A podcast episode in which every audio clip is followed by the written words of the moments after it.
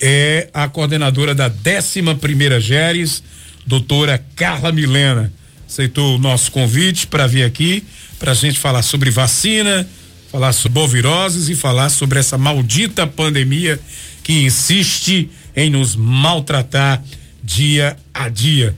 É, logo cedo, a doutora Carla Milena já mandava para mim algumas fotos né, recebendo vacinas da Pfizer no nosso aeroporto. Ela dizia também que outras estariam chegando é, via terrestre.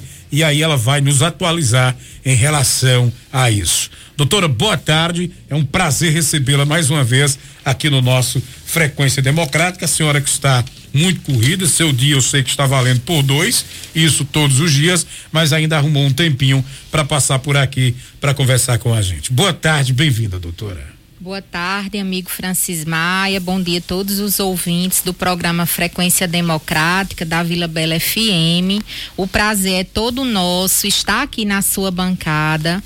Até porque é muito importante, Maia, que nesse momento todas as autoridades é, do Poder Legislativo, Executivo, Judiciário estejam dialogando com a população, estejam fazendo esclarecimentos, repassando informações de suma importância para esse momento gravíssimo de crise sanitária que a gente está vivendo, que não é só no Brasil, é no mundo todo. Então, eu é que agradeço esse espaço. Lhe disse logo cedo, Maia, meu dia hoje está muito corrido, mas eu vou fazer o possível e o impossível, porque eu queria estar está aqui trazendo notícias de forma transparente para a população que escuta o seu programa, que eu sei que seu programa é campeão de audiência e que tem muita gente nesse momento nos escutando e que precisa saber o que a gente tem aqui de importante hoje para trazer para a população. Vamos começar por notícias boas. A gente sabe que o governo do estado recebeu um novo, um novo lote de vacinas da Pfizer e que já redistribuiu para as GERES do estado de Pernambuco. Quantas doses Serra Talhada já recebeu, a GERES, o que ficou para a Serra e o que foi distribuído para a região? Veja, hoje nós recebemos no aeroporto Santa Magalhães as vacinas da marca Pfizer BioNTech que vieram para a sétima Geres, que tem sede em Salgueiro. Porque quem recebe é a sede da terceira macro, é Serra Talhada. Nós somos sede é, da terceira macro-região Sertão, que engloba 35 municípios e três GERES, a GERES Arco Verde, a GERES de Afogados e a GERES de Serra Talhada. Pela proximidade de Salgueiro com Serra Talhada, eles preferem vir buscar aqui do que ir buscar em Petrolina, que é uma distância maior. Então, hoje cedo, pelo modal aéreo, chegaram as vacinas da sétima Geres. Uhum. Agora à tarde, eu estou recebendo, saiu exatamente 11 horas da manhã de Arco Verde o caminhão que vem trazendo as vacinas para a 11 primeira Geres para os 10 municípios. Então, a marca que está chegando hoje é a Pfizer BioNTech. São 2.832 doses para os 10 municípios. Destas doses, 954 são para a Serra Talhada. Hum. E essas vacinas, elas são para serem aplicadas em pessoas com comorbidades e com deficiência permanente, independente de, de, de, ter o BPC ou não. Uhum. Então, as pessoas que estão nos escutando precisam saber que elas já têm direito a tomar a vacina da marca Pfizer. Certo? Uhum. Pessoas com comorbidade, hipertenso, diabético, paciente em tratamento de câncer, renal crônico, paciente com pneumopatias e todos os portadores de deficiência física, visual, auditiva. Além disso, Maia, é, desde o dia 27 de maio, que já está autorizado, né, e pactuado na Comissão Intergestora Bipartite, que é formada pelo secretário estadual de Saúde, doutor André Longo.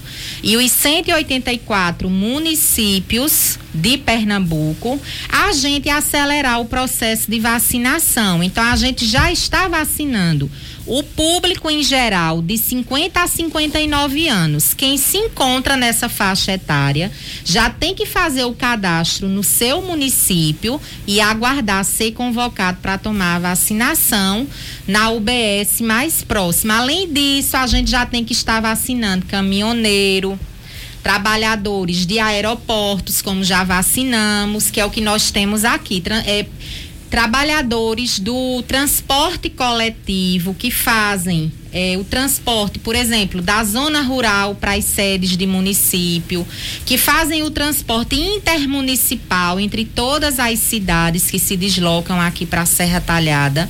A gente já tem que estar tá vacinando é, moradores de rua, pessoas que trabalham em empresas de resíduo sólido que lida com lixo biológico, também os trabalhadores da limpeza urbana que são os garis, é, as pessoas privadas de liberdade que são que estão é, detidos em cadeias públicas ou em presídios. No caso, os, a população carcerária, a né? A população e, carcerária. E está tendo uma dúvida, eu estava ouvindo esse debate hoje em Afogados, doutora, de quem seria a responsabilidade de de vacinar essa população carcerária. É do, se, é do, se município. do município ou do governo? É do, do município, Maia, porque preste hum. atenção. Quando hum. o governo do estado ele manda a vacina diretamente para a GERES, para a gente cá nos órgãos do estado, a gente comunica aos municípios. Por exemplo, as vacinas dos trabalhadores do Eduardo Campos veio diretamente para o Hospital Eduardo Campos, da UPAE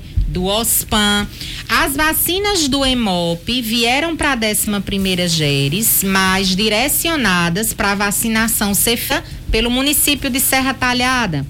A vacina dos trabalhadores da Farmácia de Medicamentos Excepcionais do Estado também veio para o município aplicar. Porém, as vacinas da 11ª GERES, da Polícia Militar, da Polícia Civil, do Corpo de Bombeiros, da Polícia Rodoviária Federal e dos trabalhadores aeroportuários estão sendo realizadas pela 11ª GERES. Então, quando ela vem direto para a GERES e, e, e, e a coordenação estadual diz, é a GERES que vai vacinar a gente explica ao município e convoca o grupo prioritário. Mas quando a coordenação do estado diz assim, quem vai vacinar é o município, então assim, que fique claro que a população carcerária e os trabalhadores das cadeias e dos presídios é o município que vai vacinar. No caso, os agentes ele, penitenciários. Os agentes né? penitenciários. E o município vacina com o quê? Com as vacinas que estão chegando. A Coronavac, Maia, a gente deixou para ela ser especificamente segunda dose, porque teve aquele problema de atraso, faltou ingrediente farmacêutico ativo, chegou um pouco atrasada, então a gente priorizou deixar a vacina Coronavac para fazer segunda dose de quem tinha tomado a primeira e, a, e não estava conseguindo tomar a segunda dose. Agora, as outras marcas, como AstraZeneca e Pfizer, é para poder fazer toda a população que está é, autorizada a tomar. Quando eu digo assim, ó, mas hoje chegou Pfizer para comorbidade e pessoa com deficiência, mas não quer dizer que eu não possa vacinar outra pessoa de outro grupo prioritário com a Pfizer, porque vacina protege, vacina salva vida e a gente tem que salvar vidas. Então, se eu abro um frasco de vacina hoje, eu tenho quatro pessoas para vacinar e tem uma dose sobrando, eu não vou perder. Eu vou atrás, ou do caminhoneiro, entendeu, Maia? Entendi. Seja de quem for, uma pessoa de 50 a 59 anos, que é o público-alvo do momento, que aí quem é que se enquadra nessa faixa etária, Maia? São aquelas pessoas que disseram, e eu sou de qual grupo? Eu vou tomar vacina quando? Então são bancários, toda a população em geral dos serviços essenciais se enquadram aí nessa faixa etária. Mototaxistas também, taxistas? Faixa etária. Por hum.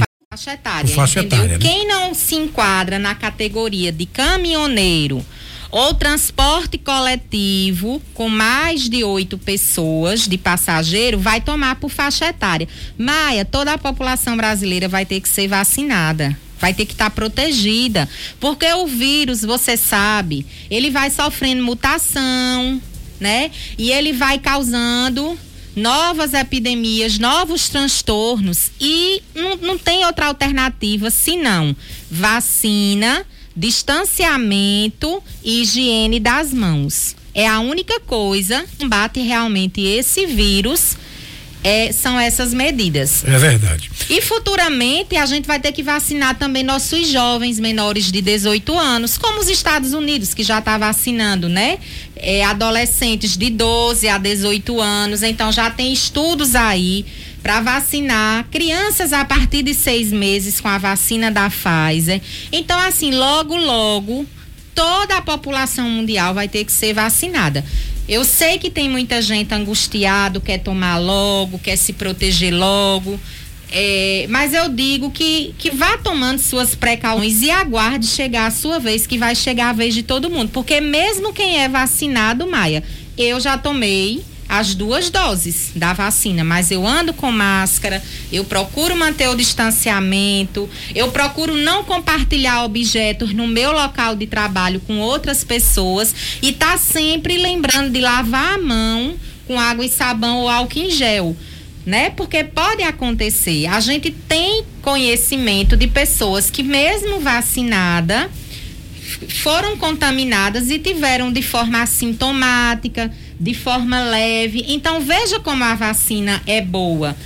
Em contrapartida, tem gente que diz: ah, mas teve fulano que tomou duas doses de marca tal e morreu. Infelizmente, a gente não sabe como é que o vírus vai reagir dentro do organismo de cada pessoa, né? Às vezes a pessoa tem uma comorbidade é, tá acima do peso, é obeso, tem uma. Essa doença é uma doença inflamatória. E se você já tem no seu organismo inflamação em alguma parte do seu corpo, não vai dar certo quando o vírus se encontrar, né?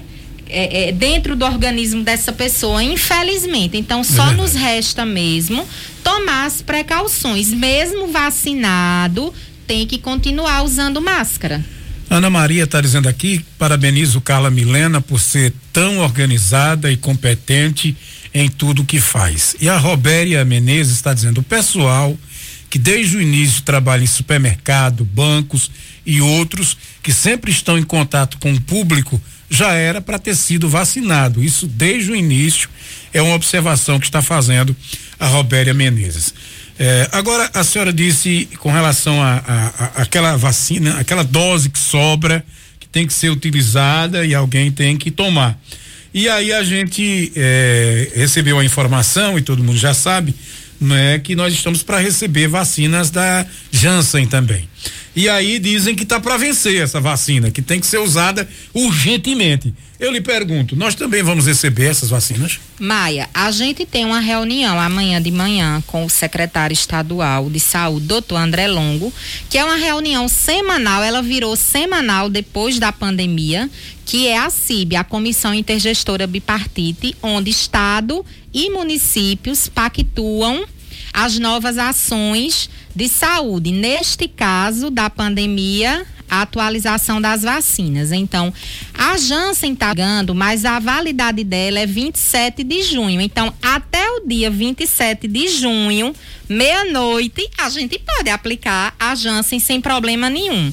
A gente ainda não sabe se ela será distribuída para todos os 184 municípios ou se vão utilizar algum critério de, por exemplo, a capital, porque logo quando a Pfizer chegou, ela ficava concentrada em Recife, Olinda e Jaboatão, porque ela vinha naquele processo de congelamento, aquela burocracia. Hoje, a gente já recebe ela pronta para o uso, na temperatura mais 2 a mais 8, e ela pode ser utilizada em até 31 dias. Então, o que é que a gente diz? Assim, que até o último dia do prazo de validade, qualquer imunobiológico, qualquer medicação pode ser consumida sem problema nenhum.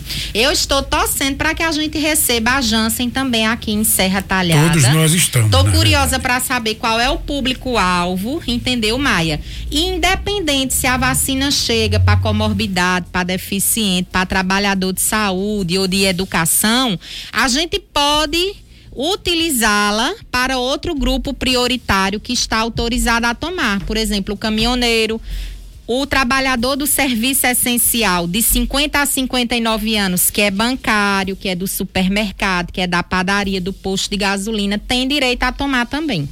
Isso. E eu acredito que amanhã a gente já deva avançar um pouco mais, porque a preocupação é muito grande com os adultos jovens, Maia nós vacinamos praticamente 100% dos idosos e aí a gente percebeu que caiu o número de internações na faixa etária acima de 60 anos, internações e óbitos. E agora o que é que está nos preocupando?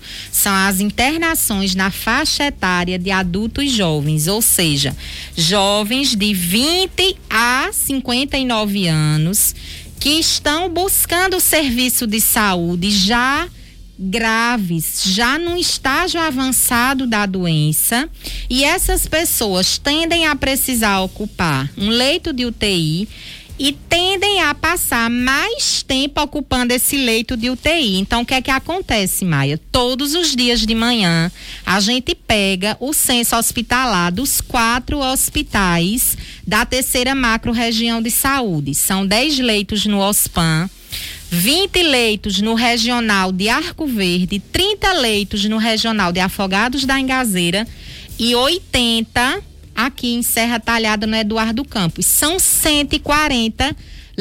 Maia, tu não tem noção do que amanheceu o dia e quando você pegar o censo e dizer assim, 100% de ocupação e fila de espera já aguardando uma vaga e o desespero.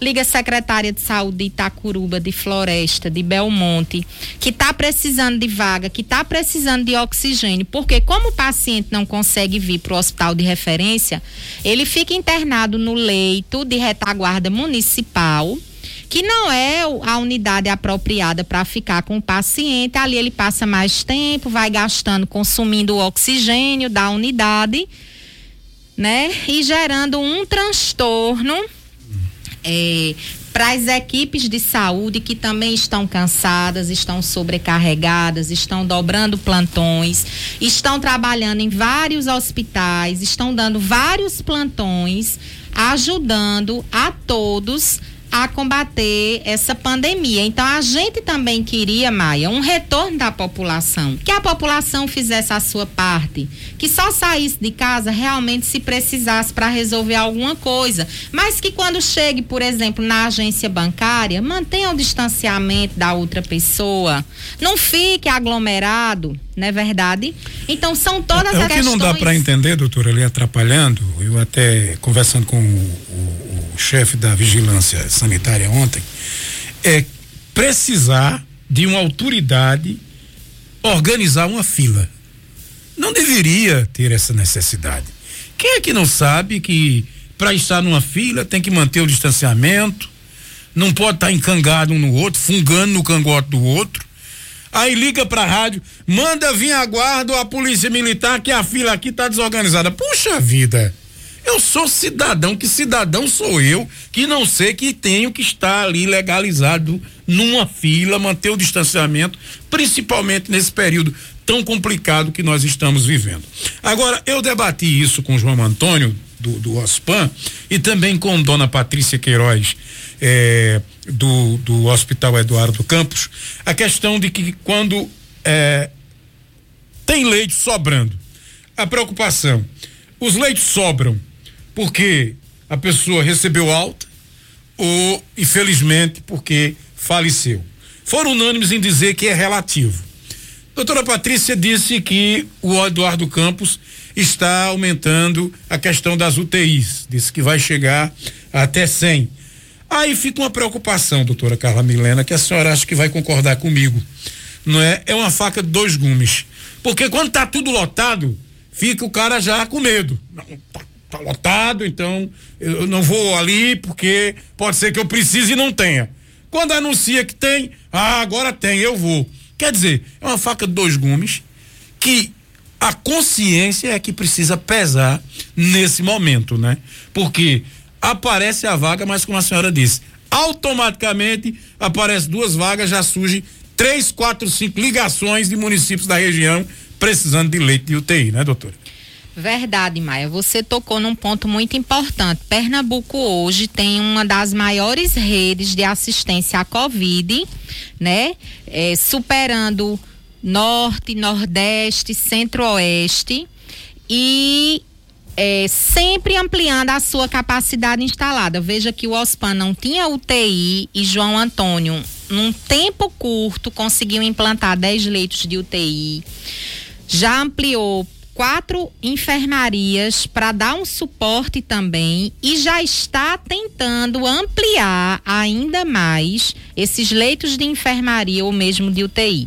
O Eduardo Campos, ele iniciou e foi aumentando, aumentando, aumentando, mas ele vai chegar num momento, Maia, que ele vai atingir o limite dele vai até ali sem leitos e não vai ter mais capacidade de ampliar. Por quê?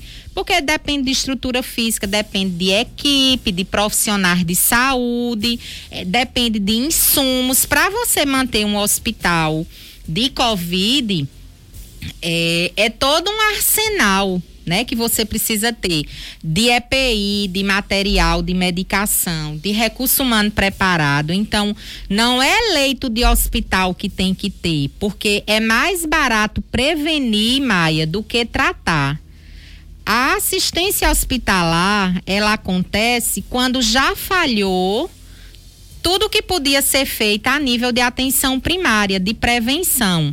Então, o que realmente está precisando é a população tomar consciência, entender que esse vírus é um vírus nocivo, letal e fazer o seu papel e a sua parte. É muito mais barato você prevenir. Lembra que você dizia muito naquele programa: prevenir é melhor do que remediar?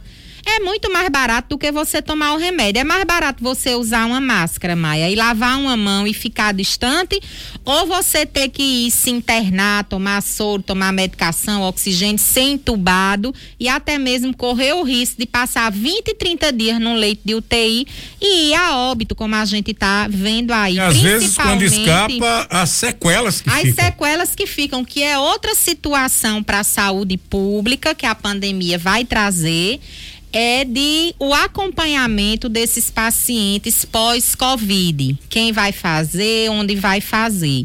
Então, assim, é, eu, eu faço um apelo aqui a quem está nos escutando que faça a sua parte. Não fique só esperando que o poder público municipal, estadual, o executivo, o legislativo faça a sua parte, não. Você também tem que, como cidadão, cumprir o seu papel e, e ajudar. Isso é uma luta de todos nesse momento, né?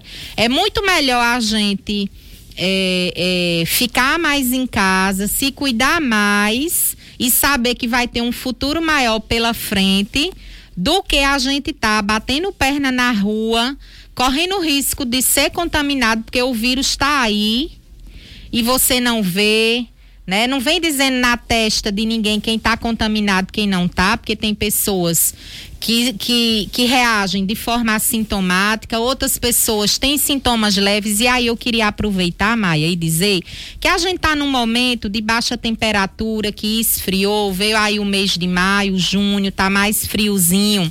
E as viroses, elas se confundem muito. Então, você pode ter sintomas e achar que é uma rinite, ou que é um resfriado, uma gripe, ou mesmo uma arbovirose, e pode ser a Covid. Então, aquele aquele jargão que a gente dizia no ano passado, fique em casa, fique em casa, fique em casa, a gente diz para quem não está sentindo nada. Agora, se você apresentar qualquer sintoma parecido com gripe, resfriado, né, Covid, arbovirose, eu aconselho você procurar a unidade de saúde mais próxima, porque só um profissional de saúde vai poder lhe examinar, vai poder solicitar os exames e conduzir de forma adequada, porque são muito parecidas as doenças, Maia. Você sente dor no corpo na dengue, você sente dor no corpo na gripe e você também sente dor no corpo na Covid. Então, quem é que vai saber, quem é que vai poder distinguir e fechar o diagnóstico? O profissional de saúde. Agora, você não não deve deixar para procurar quando você já estiver num estágio avançado da doença. Você deve ir logo no início, porque no início a gente consegue tomar medidas mais eficazes, combater, seja lá qual o vírus que tiver lhe atacando. É verdade.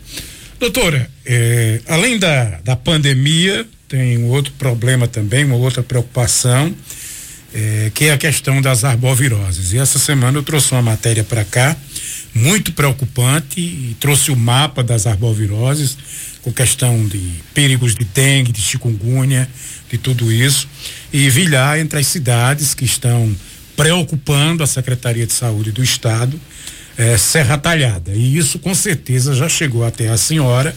E eu gostaria de saber se já tem um plano armado né, de combate a essas arboviroses.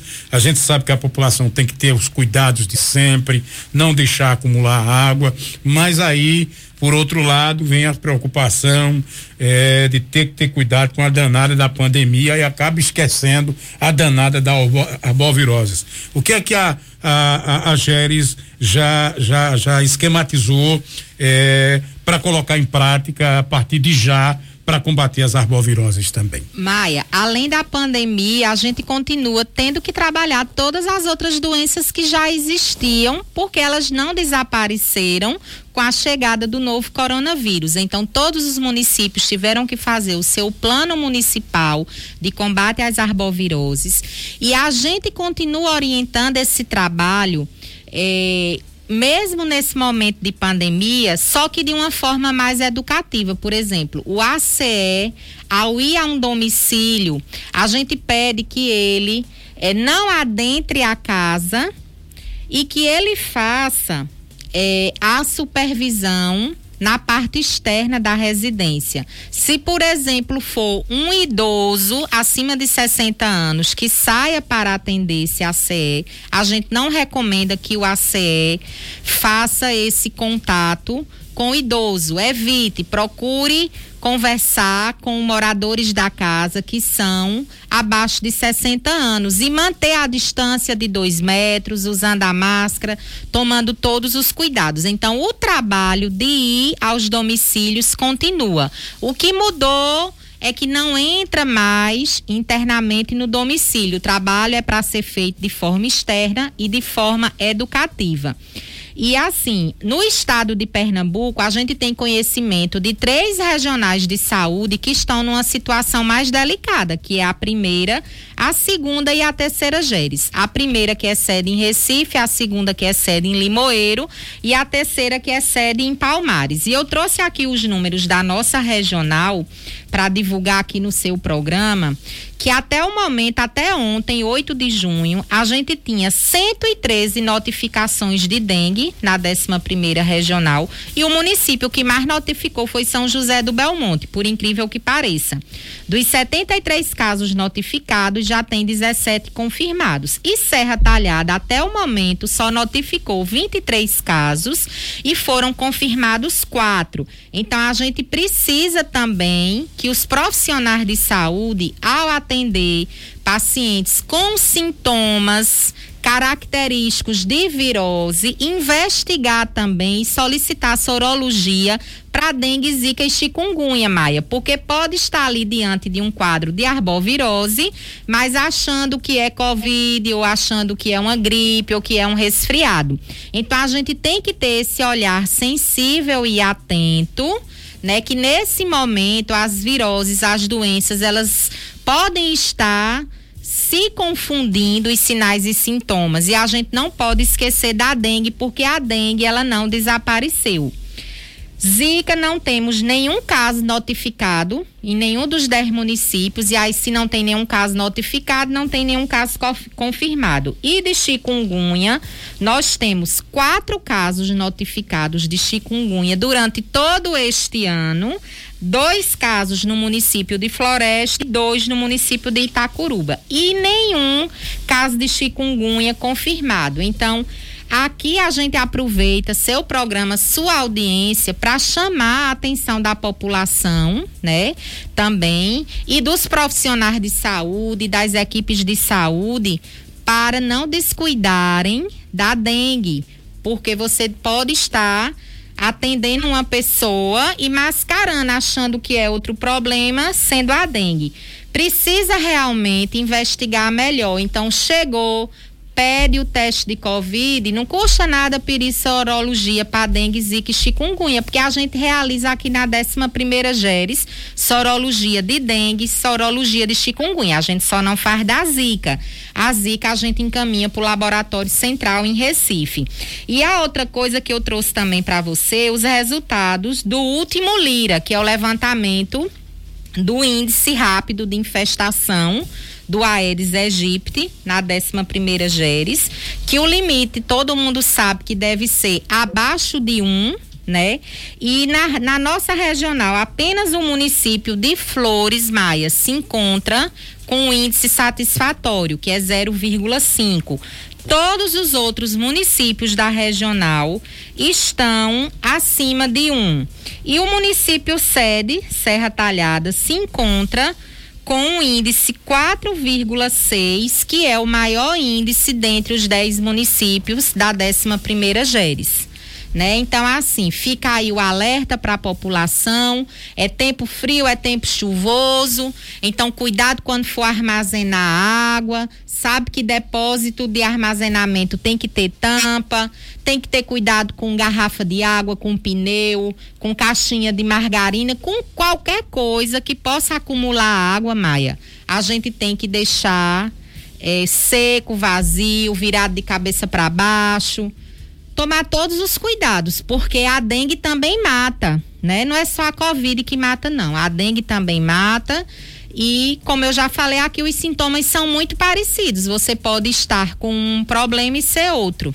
E só falta para o azar ser completo ter as duas coisas. Não, a Covid não, e a dengue. Não me fale isso, não, porque. Ai, acaba Viu? Tá complicado, né? Está muito complicada a situação. É, é uma crise sanitária grave que o mundo está passando. Né? Não tem tratamento específico, é um vírus. Já tem a gota da, que aconteceu, apareceu na Índia, que já está indo para é, cá também. Aí tem mais uma cepa, né, é. que já está sendo investigada. Realmente. Se, está por aqui pelo é, Agreste, Cuidado e vacina. Né? Cuidado, é, e vacina. Cuidado e vacina. Cuidado e vacina. E o cuidado é máscara, distanciamento, né? Isso. E evitar aglomeração. Álcool em gel, mãos, água e né? sabão. Né? Então, e esperar a nossa custa, vez. Não custa nada a gente dar essa contribuição e aguardar pacientemente que todo mundo vai ser vacinado. E vacina protege, vacina não mata. Tem gente que não quer tomar vacina por conta de marca, Maia. Eu digo, marca boa é a marca da primeira vacina que aparecer para você tomar. Eu mesma tomei a Coronavac e estou satisfeita. Mas tem gente que fica brigando. Eu só quero A, eu só quero B, eu só quero C. Outros chega o momento de tomar a vacina, não vai, porque é AstraZeneca. Eu queria falar aqui que qualquer vacina pode dar reação, né? Eu tomei e AstraZeneca e tive reação, quase reação. As reações quase da nenhuma. AstraZeneca, quase elas nenhuma. são iguais à das outras vacinas. A da vacina do tétano, da vacina da gripe, da vacina da febre amarela. O que é que a gente pode sentir? Uma dor no local onde foi administrado, uma moleza no corpo, pode ter uma dorzinha de cabeça. Eu senti um tantinho de febre, uma molezinha no corpo, passou mas rapidinho. Isso aí é tomei bobagem. um de pironazinho, acabou. Isso aí é bobagem. O importante mesmo é tomar a vacina. Tomou a primeira dose, daqui a 14 dias você já começa a fabricar anticorpo, mas a gente só está definitivamente imunizado com, quando a gente segunda dose. E eu faço um apelo a quem está em casa nos escutando que se você tomou sua primeira dose, já está no tempo de tomar a segunda dose, procure a unidade de saúde mais próxima, porque a gente está vendo muito brasileiro que tomou a primeira dose que não está voltando dado de saúde para tomar a segunda dose. E a gente só fica protegido se tomar as duas doses e é independente da marca que for. As vacinas que estão liberadas pela Anvisa no Brasil, elas são é, recomendadas por órgãos de fiscalização sanitária. Então não tem que ter medo, né? Tem mais aqui tomar mesmo e todo mundo pode ter certeza que vai chegar a sua vez. Quando terminar 50 a 59, vai vir o público de 40 a 49, porque não tem como iniciar uma campanha, Maia, vacinando toda a população. Então, assim, tem, teve uma ouvinte que fez uma fala aí que os trabalhadores essenciais eles são tão importantes quanto o grupo prioritário. Aliás, todo brasileiro é importante, todo cidadão é importante, tem direito à saúde, tem direito a ser vacinado, né? Tem direito a, a lutar, né, pelos seus direitos. É, é um direito do, é um direito humano inerente do cidadão. Mas como não tem vacina para todo mundo, então sempre se inicia pelos grupos prioritários, que são idosos, trabalhadores de saúde, indígenas, quilombolas, aí vem descendo, trabalhadores da educação, forças de segurança e salvamento até estender para os trabalhadores essenciais, é que é o que já, já começamos e vamos continuar. E toda semana, Maia, chega vacina. Dois, três dias chega vacina. Chega Pfizer, chega Coronavac, chega AstraZeneca, chega vacina de gripe, chega vacina de rotina. A gente nunca mais respirou direito. A gente só respira vacina. E aí, assim, eu quero aproveitar e agradecer a toda a equipe da 11ª Geres, Maia, porque tá todo mundo envolvido, mesmo quem é de outras áreas técnicas, nos ajudando nesse momento tão difícil que a gente tá dando, que a demanda de trabalho aumentou. Então, quero agradecer a toda a equipe da 11ª GERES, coordenadores, apoiadores e toda a equipe de apoio.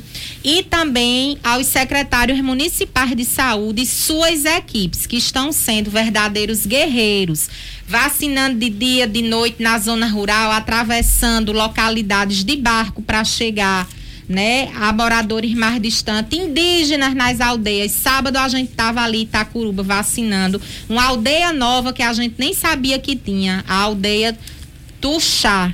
Foram vacinados 70 indígenas, passaram o dia de sábado trabalhando. Então, assim, as equipes não estão medindo esforços para colaborar. Então a gente precisa também que a população colabore com a gente profissional de saúde, porque a gente tá tão cansado, Maia sem poder tirar férias, sem poder tirar é licença, todo, todo mundo, mundo exausto. E a gente é fica triste é quando amanhece o dia e a gente recebe notícia de óbito, mas a gente também fica feliz que a gente recebe notícia de recuperado, por exemplo. Isso, Não só tem óbito na 11 primeira Géres. Vou lhe dar um exemplo. De 16.501 casos notificados até ontem, confirmados, a gente já teve 15.715 recuperados. Coisa e, a, e 326 óbitos. Eu não vou dizer apenas, porque são vidas humanas, a gente não queria ter perdido. Mas o número, se você comparar é muito menor o número de óbitos do que o número de recuperados. Então, a gente tem sim recuperados no Eduardo Campos, recuperados no OSPAN. Talvez a gente não mostre para a mídia, né? A gente deveria mostrar mais para a mídia as pessoas que saem curados, né? Verdade. E, e a notícia do óbito, ela precisa ser dada para as pessoas também entenderem que cada vez mais está morrendo gente, gente jovem, sem comorbidade. Então, o jovem que vive aí andando na praça, no barzinho, na rua, sem máscara, aglomerando, ele tem que ter responsabilidade e saber que ele pode estar tá na rua pegando o vírus e trazendo para dentro de casa para o pai, para a mãe, para o avô. E a nossa preocupação é que, como essa doença é uma onda, Maia, ela começou lá nos idosos, aí ela desceu para os adultos e jovens, ela vai vir para os adolescentes e para as crianças. A gente já está se preparando, abrindo leitos de UTI pediátrico no sertão Porque a gente, a gente da saúde, a gente que acompanha a evolução, a gente sabe que essas doenças são cíclicas e sazonais. E, e, a gente consegue prever o que vai acontecer. Então, essa é a realidade. Vacinando a camada de 50 a 59, a tendência ela, é ela ir descendo para as faixas etárias menores que ainda não estão vacinadas. Então, a gente tem que proteger nossa população com os cuidados, enquanto a vacina não chega para todo mundo. Verdade. Muito obrigado pela participação no programa, os esclarecimentos, as, as exclusividades que a senhora trouxe, as notícias boas, as ruins